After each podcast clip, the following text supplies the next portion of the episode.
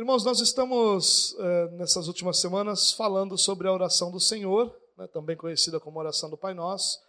E nós estamos ainda no versículo 9, hoje nós encerramos o versículo 9 e permitindo o Senhor, nas próximas semanas, nós andaremos um pouquinho eh, mais rápido do que temos andado até agora. Eh, como eu disse, Mateus capítulo 6, versículo 9, é o texto que nós estamos tratando é, nesses dias e hoje nós encerramos esse verso. Esse verso diz o seguinte: Vocês orem assim. Então Jesus está dizendo aos discípulos como eles deveriam orar, não é, ensinando as palavras que deveriam ser repetidas, mas dando um modelo de oração. E é importante que eu sempre lembre você que antes de ser um modelo de oração, a, oração do Senhor é um modelo de teologia, um modelo de compreensão. Compreender o que essas palavras significam, compreender o ensino de Jesus nessa oração, é que vai nos conduzir na oração, tendo-a como um modelo. Nós não vamos ter essa oração como modelo se nós não entendermos o que cada parte dessa oração significa. É por isso que nós estamos olhando a cada semana um trecho dessa oração. E quando ele começa eh, essa oração, ensinando essa oração, essa oração tem aquilo que todas as orações têm, uma invocação. Ela vai apresentar ou vai é, tratar daquele a quem nós oramos. E Jesus nos ensinou a começar essa oração dizendo: Pai nosso, que estás nos céus. Nós já tratamos do Pai, né, do Abba, a ideia de intimidade, a ideia de um Deus presente, a ideia de um Deus que está próximo de nós, a ideia de um Deus que se relaciona conosco primeiramente como Pai, é, num relacionamento é, razoavelmente diferente daquele relacionamento apresentado no Antigo Testamento, onde Deus era chamado de Senhor, a ideia era uma ideia apenas de Senhor. Jesus diz: não, Ele é Pai daqueles que nele creem, daqueles que pertencem a ele. Ele é o Abba, né? a ideia de, de proximidade, de um pai próximo, de um pai querido. E ele diz: olha, só que esse pai não é só seu, ele é pai nosso. Ou seja, todas as vezes que você vai orar, você pode até ir sozinho em oração, mas você nunca vai estar sozinho em oração. Seus irmãos estão sempre presentes com você quando você está orando. E aí ele encerra esse primeiro momento, onde é apresentado a quem nós oramos, com a expressão que estás nos céus. E aqui há algo bastante interessante para a gente pensar, que é o que a gente quer tratar, na verdade, permitindo o Senhor, essa noite. Uh, esse trecho exclusivamente, que, está, opa, que estás nos céus. O que Jesus está apresentando aqui é, algo que na teologia é chamado de Deus imanente, Deus transcendente. Só para que esses termos não sejam desanimadores, né, quando nós ouvimos, qual é a ideia que Jesus está nos ensinando aqui quando nós falamos de um Deus imanente e de um Deus transcendente?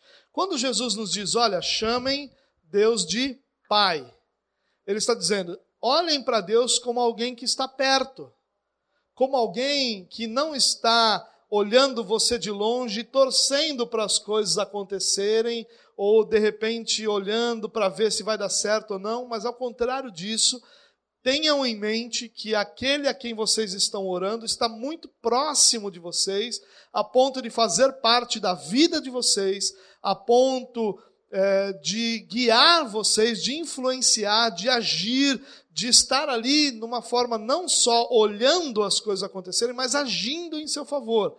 Isso, esse é o, é o aspecto imanente de Deus. Ou seja, Deus é próximo de todos os seus filhos. Deus age na vida de todos os seus filhos. Deus não criou todas as coisas e se afastou da sua criação, permitindo que agora essa criação sobreviva e haja da forma que achar melhor. Não. Deus criou todas as coisas, inclusive toda a humanidade, e age em favor dessa humanidade, está presente na vida de toda a sua criação, está presente na vida dos seus filhos. Deus é próximo, por isso nós podemos chamá-lo de Pai. O Pai só faz sentido quando ele é próximo. qualquer pai que não é próximo, qualquer pai que é distante, ele não vai ser considerado pai no sentido pleno da palavra.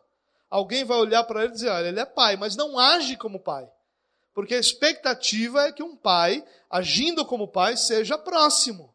Então, essa é a ideia do Deus imanente. Deus criou todas as coisas e Deus está próximo de sua criação, agindo, interagindo com essa criação. Ele não está ausente, ele não está distante, ele não está apenas observando, mas ele está fazendo parte, escrevendo essa história que a humanidade vive.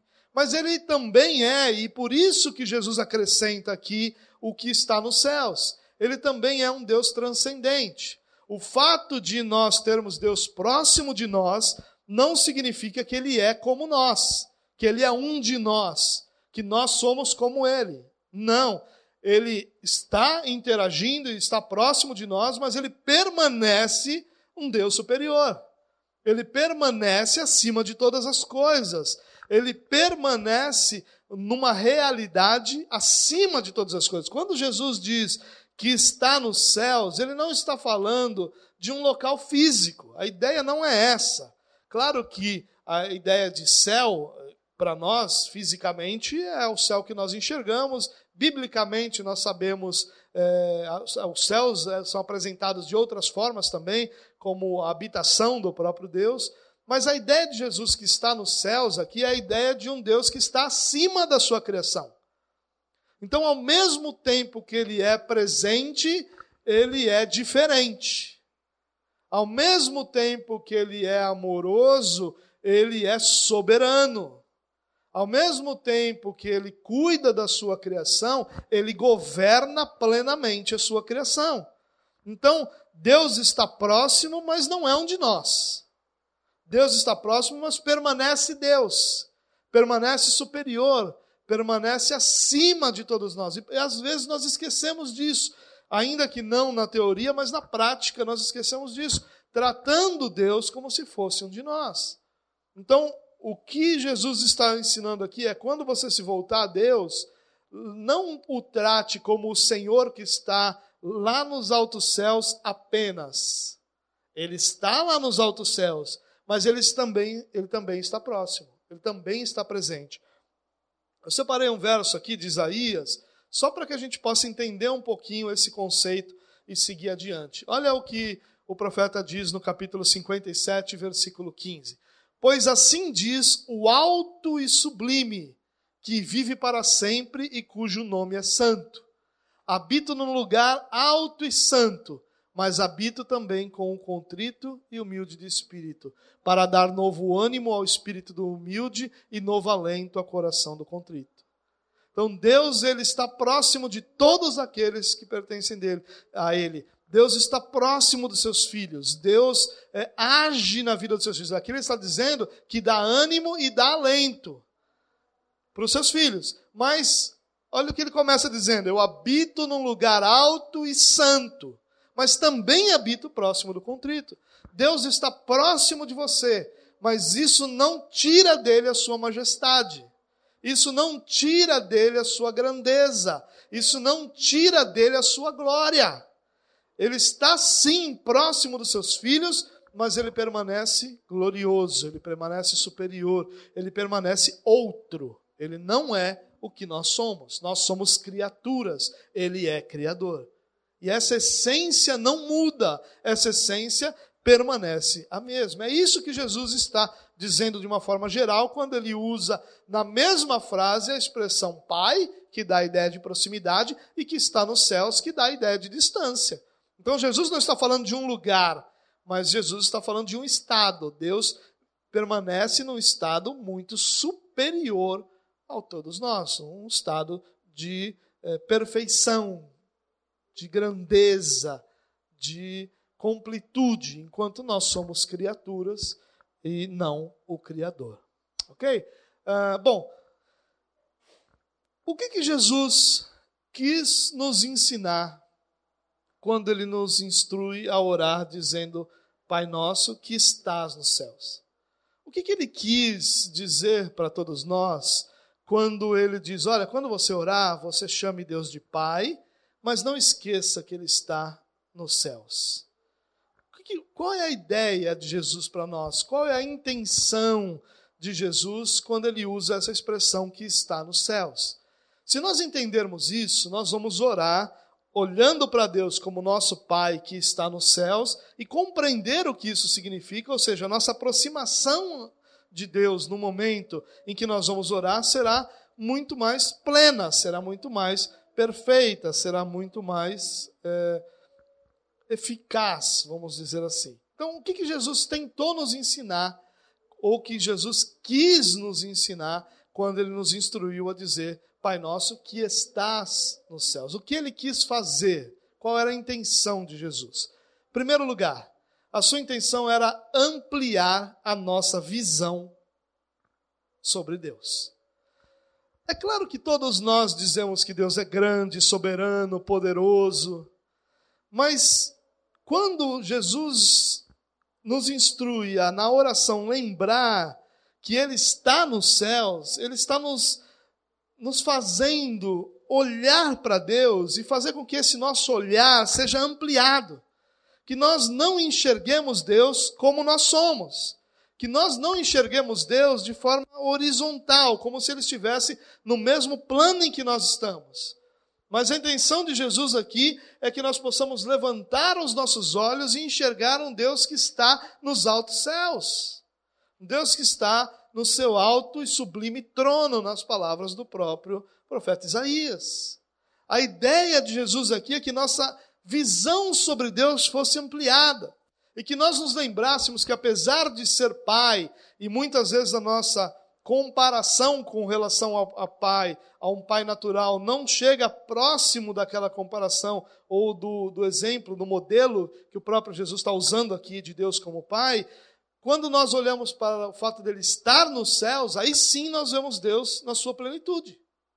O que Jesus está tentando nos ensinar aqui é: quando você for orar, você vai orar para alguém que é carinhoso, para alguém que é próximo, para alguém que é amoroso, para alguém que é gracioso, mas para alguém que pode todas as coisas.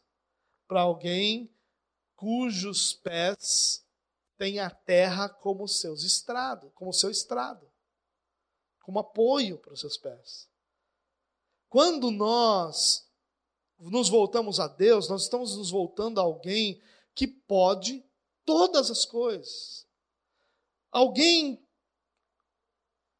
do, diante do qual nenhum, nenhum dos seus planos pode ser frustrado, nenhuma das suas iniciativas pode ser impedida, nenhum dos seus propósitos podem ser eliminados. Nós estamos diante de um Deus que é o Criador de todas as coisas, mas que não é só o Criador, Ele é o Criador e Ele é o sustentador de todas as coisas. Estamos diante de Deus, de um Deus que pode tudo.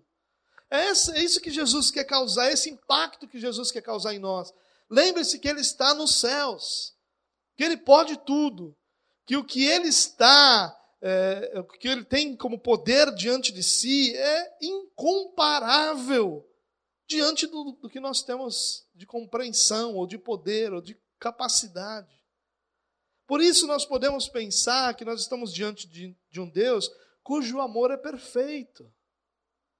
Um Deus cujo amor não é limitado como, os nós, como o nosso amor é, não é reagi, reativo como o nosso amor é. Não, o amor de Deus é um amor perfeito. O amor de Deus é um amor que se sustenta sozinho. O próprio fato de Deus amar é suficiente para que nós sejamos alvo do seu amor. Não há necessidade de contrapartida. Não há necessidade de que nós o amemos primeiro. Ao contrário, ele nos amou primeiro. Ele nos amou quando nós éramos ainda pecadores. Esse amor é perfeito. Por isso nós podemos confiar no amor de Deus sobre nós.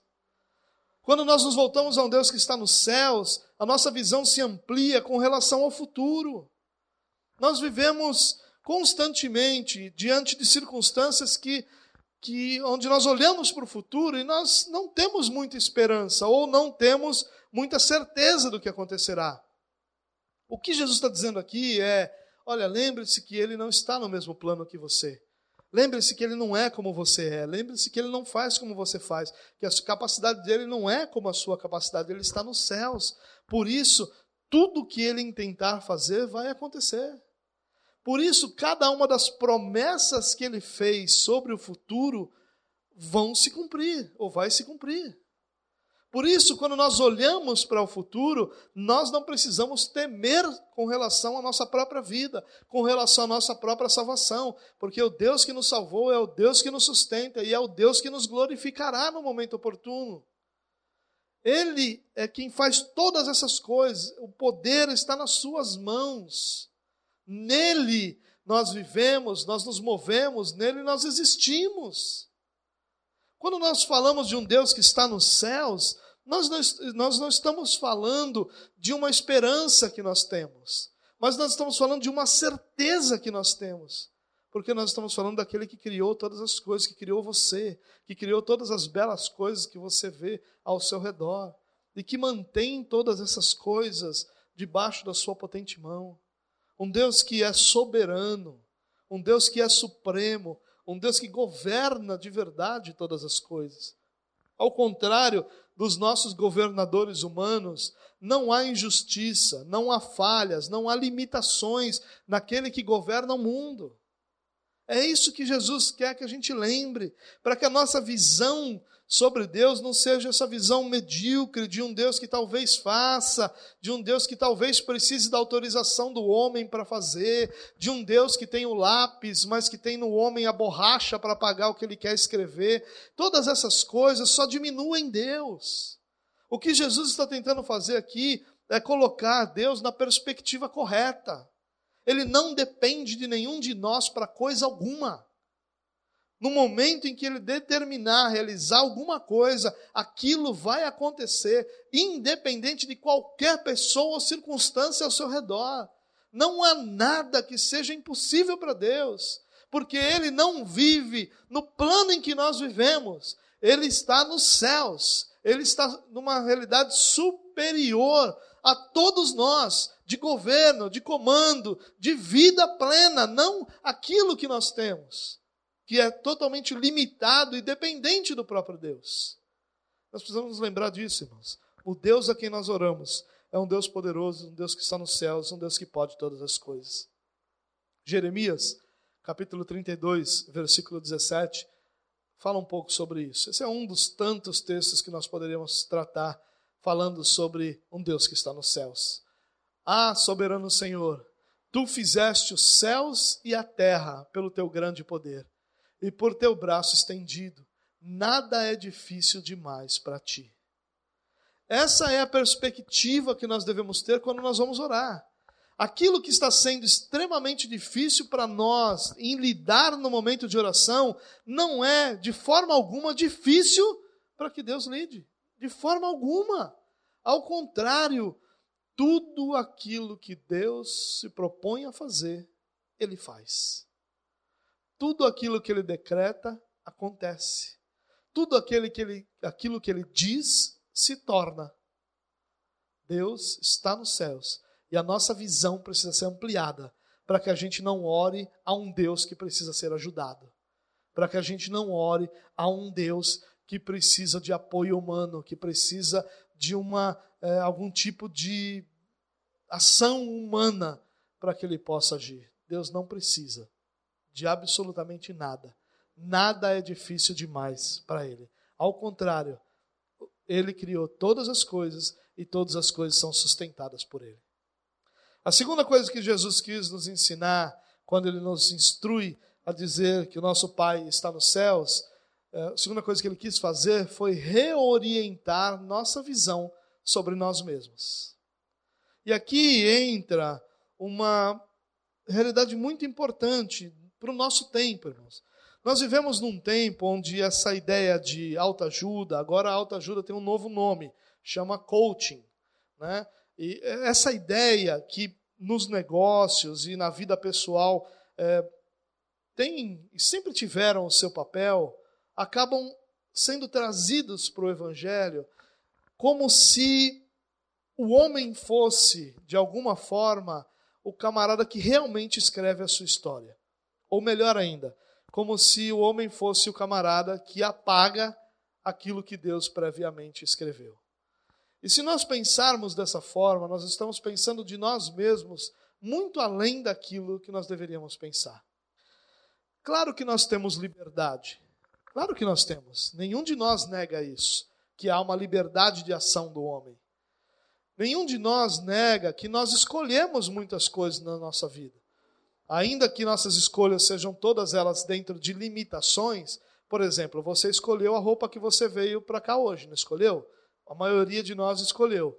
Mas você não escolheu dentre todas as roupas do mundo. Você escolheu dentre todas as roupas do seu guarda-roupa que estavam disponíveis. Então, nós temos escolha, mas todas as nossas escolhas são limitadas. Mas o nosso problema é nós imaginarmos que nós somos aqueles que escrevem todas as coisas e que governam tudo e que direcionam e que todas as coisas acontecem a partir de nós. E não é verdade isso, irmãos. Todas as coisas acontecem a partir de Cristo. Jesus disse: sem mim vocês nada podem fazer. Então, aí em tudo aquilo que nós fazemos, ainda que de positivo, nós fazemos a partir de Jesus. Jesus é quem nos capacita a viver o que nós vivemos. Todo o nosso sucesso, ele não está condicionado à nossa força de vontade, às nossas decisões, a aquilo que nós fazemos, nem à nossa perseverança, porque até a nossa perseverança vem do fato de Cristo estar em nós. Então, é claro que nós vivemos muitos momentos abençoados, momentos vitoriosos, mas eles não são por nossa causa, é por causa de Cristo em nós. E o que Jesus está fazendo aqui é nos lembrar, ó, olhe para o lembre do fato que você está orando a um Deus que está nos céus. Você está aqui com todas as suas limitações, com as limitações de tempo, com as limitações de saúde, com as limitações financeiras, com as limitações emocionais, com todas as limitações que nós temos, você está aqui na terra, mas ele está lá, numa realidade superior, plena, perfeita. Então pare de achar que você governa o mundo com as suas orações e comece a lembrar que as suas orações são um esforço, sim, mas não um esforço para mover a mão de Deus, mas um esforço para se conformar à vontade de Deus. Esse é o grande esforço da oração. O grande esforço da oração não é para que na nossa oração a gente se esforce para mover Deus, mas é que a gente se esforce para sermos conformados a essa vontade de Deus. Então Jesus está nos reorientando, reorientando nossa visão sobre nós mesmos sobre quem nós somos diante de um Deus criador e sustentador de todas as coisas, sobre o que nós podemos diante de um Deus criador e sustentador de todas as coisas. Irmãos, nós vivemos diante de um Deus que disse: haja luz e houve luz. A gente tenta trocar uma lâmpada e não consegue, e a gente acha que consegue governar o mundo através das nossas orações. A gente acha que nossas palavras têm poder. Poder de quê? A gente não consegue, a gente não consegue convencer o outro sobre uma, uma coisa pequena da vida. Nós não conseguimos. Como nós travamos, irmãos, quando nós lidamos com assuntos como política, como futebol. É tanto que existe um ditado que política e futebol não se discute. Aliás, é política e religião, né? Eu acabei de mudar para política e futebol. Não se discute. Ou religião. Por quê? Porque nós não conseguimos mudar o pensamento das pessoas. E nós tolamente achamos que nossas palavras têm poder. Então eu fico determinando que tal coisa vai acontecer, achando que vai. Não vai, irmão. Não vai. Eu, sou, eu estou com a Karen há quase 25 anos. Em 25 anos eu não consegui convencer minha mulher que a toalha, depois de usar no banho, deve ser pendurada no varal. 25 anos eu não consegui isso. Aí eu vou conseguir mover o universo. Eu determino que agora vou ser isso minha vida. Não dá, irmão. Olha que tolice da nossa parte. Nós precisamos entender que nós estamos aqui com a graça de Deus, com a bondade de Deus, com a capacitação de Deus, vivendo muitas coisas maravilhosas de Deus mas Deus está nos céus. Ele pode dizer: haja luz e vai existir luz. Ele pode dizer: haja o que for e haverá. Nós não.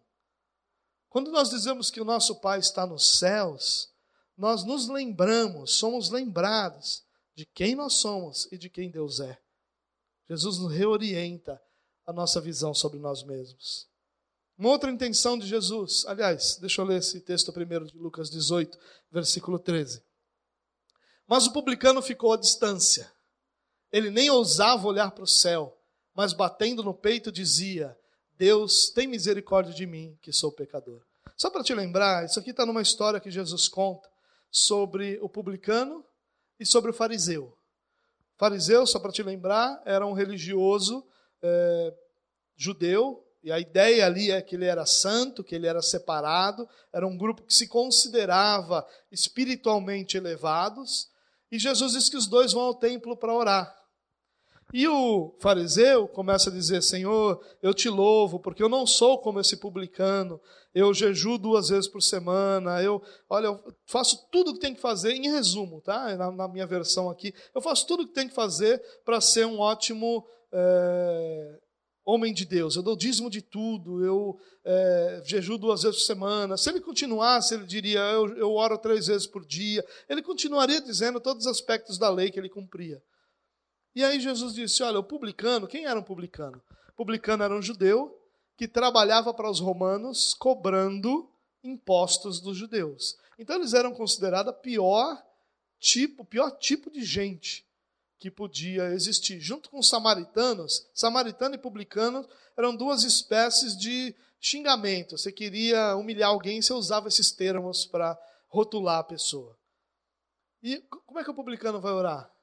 Desse jeito que Jesus diz aí. Ele não não tinha, não ousava olhar para o céu, mas batendo no peito dizia: Deus, tem misericórdia de mim, que sou pecador. Mas o mais espantoso não é que o fariseu seja de um jeito e o publicano de outro. O mais espantoso é que Jesus diz: foi o publicano e não o fariseu que foi para casa justificado. Aquele que teve suas orações ouvidas não foi aquele que chegou diante de Deus carregando consigo toda a sua bagagem espiritual, todos os seus méritos, dizendo: Senhor, eu exijo que eh, isso seja feito na minha vida porque eu tenho feito isso, isso e isso. Não. Aquele que teve suas orações ouvidas foi aquele que chegou diante de Deus dizendo: Senhor, tem misericórdia de mim, porque eu sou um pecador. Eu sei quem eu sou e eu sei quem o Senhor é. Por saber quem eu sou, eu sei que eu não posso. Por saber quem o Senhor é, eu sei que o Senhor tem misericórdia daqueles que te buscam. Isso para nós, irmãos, não deveria ser uma coisa negativa. Pode parecer, dizendo, ah, o, esse evangelho humilha demais o homem. Ele só coloca o homem na verdadeira perspectiva, à medida que Deus vai para o seu verdadeiro lugar. Mas isso não deveria ser para nós algo da gente se entristecer, ao contrário. Nós somos assim, admitindo ou não. Nossa natureza pecaminosa nos inclina para o pecado, querendo cada um de nós ou não. Mas a partir do momento em que nós olhamos para um Deus que tem misericórdia, que é completamente outro, que é diferente do que nós somos, que é superior ao que nós somos e que tem misericórdia daqueles que o buscam, nosso coração deveria estar em paz, nós deveríamos ser motivados a orar mais. Não a nos sentirmos humilhados e entristecidos, ao contrário, nós deveríamos ser lembrados que há um Deus que tem misericórdia daqueles que o buscam. Terceiro lugar, e penúltimo lugar, Jesus, ao nos ensinar a dizer que está nos céus, ele quer reafirmar a nossa postura de reverência. Isso aqui é outra coisa muito importante, irmãos. Nós transformamos Jesus meio que no nosso brother, né? no nosso mano. E aí Jesus é meu mano agora. Então, você vai escutar pessoas dizendo assim: olha, você não tem nada de diferente de Jesus. Não tem nada de diferente entre você e Jesus. E ainda faz assim.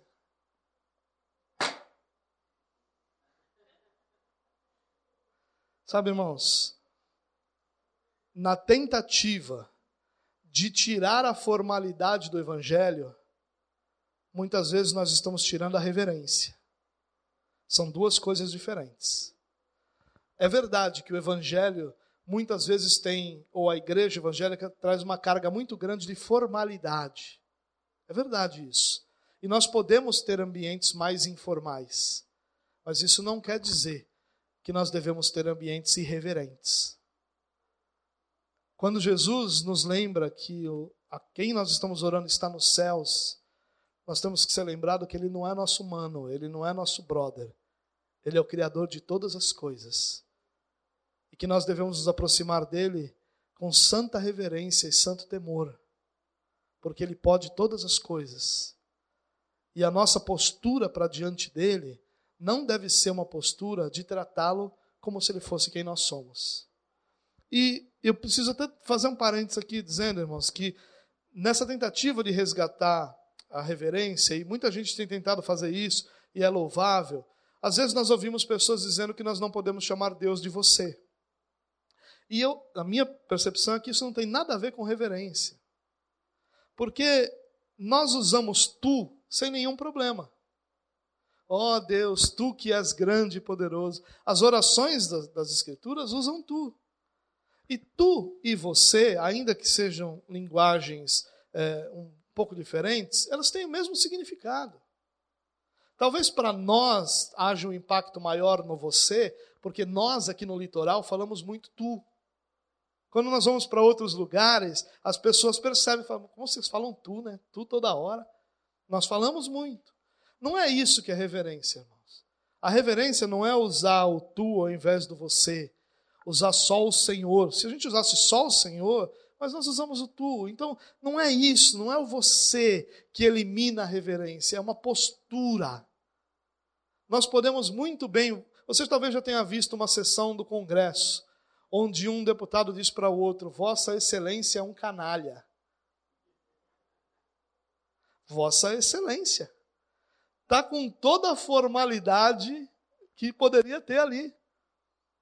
Mas o coração não é reverente. Não há reverência ali. Não há respeito ali. A reverência não está ligada às palavras, não está ligada ao fato de nós usarmos bermuda ou usarmos calça. Não está ligada a essas, esses fatores externos, irmãos. A reverência está ligada ao fato de no nosso coração nós entendermos que nós estamos diante de um Senhor ele é pai, ele nos trata como pai, mas pai deve ser tratado com reverência, com respeito, não de uma forma infantil, de uma forma desrespeitosa, como moleque, mas como homem. Nós tratamos o pai como uma figura que exige reverência.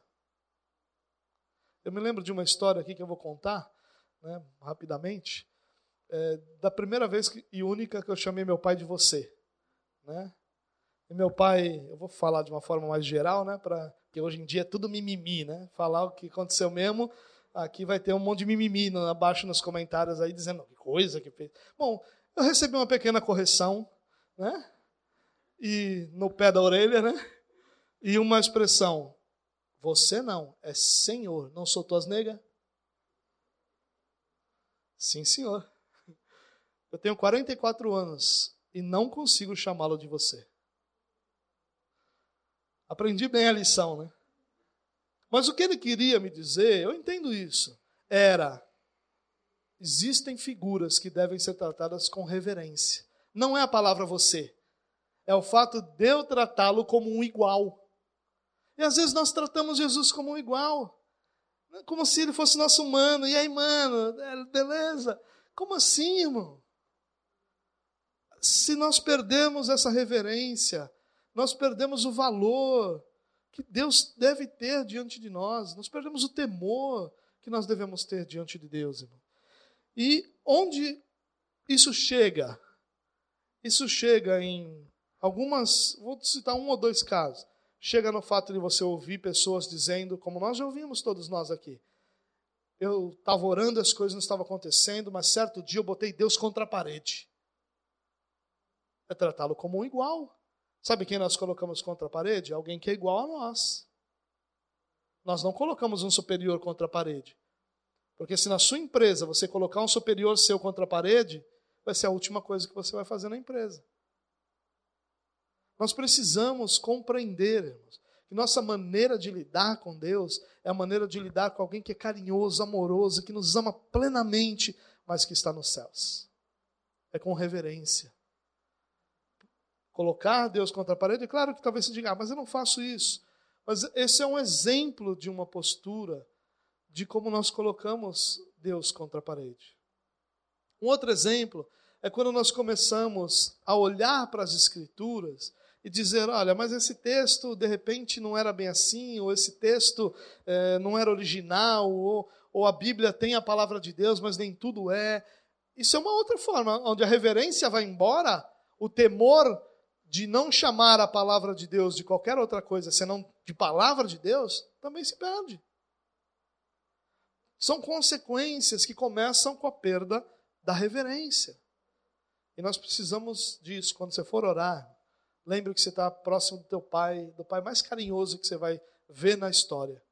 Mas você também está diante de um Deus que está nos céus, que sustenta todas as coisas, que pode todas as coisas. É um Deus que vai parar para te ouvir, mas é um Deus que pode todas as coisas. Lá em Hebreus, o autor da carta diz o seguinte: portanto, já que estamos recebendo um reino inabalável, sejamos agradecidos e assim adoremos a Deus de modo aceitável, com reverência e temor, pois nosso Deus é fogo consumidor. Nós esquecemos muitas vezes que Deus é fogo consumidor. Em último lugar, Jesus, ao nos instruir a orar, dizendo: Pai nosso que estás nos céus, ele tentava direcionar a nossa vida para a adoração. Quando Jesus diz: Olha, lembre que Ele é teu Pai, mas que Ele está nos céus, Ele está nos lembrando, lembre que Ele é superior a todas as coisas que você conhece, que você experimentou, todas, todas, sem nenhuma única exceção. Lembre-se que diante desse Deus, todas as coisas são como nada. Lembre-se que diante desse Deus não há poder, não há majestade, não há força, não há principado, não há domínio, não há governo, não há nada, porque Ele é soberano sobre tudo. O homem mais poderoso dessa terra é como nada diante de Deus. A vida do homem mais poderoso dessa terra é tratado nas Escrituras como um sopro, como nada as obras do homem mais santo que já pisou nessa terra, com exceção de Jesus Cristo, são como trapos de imundícia. Como os tecidos que eram usados para cobrir a lepra das pessoas.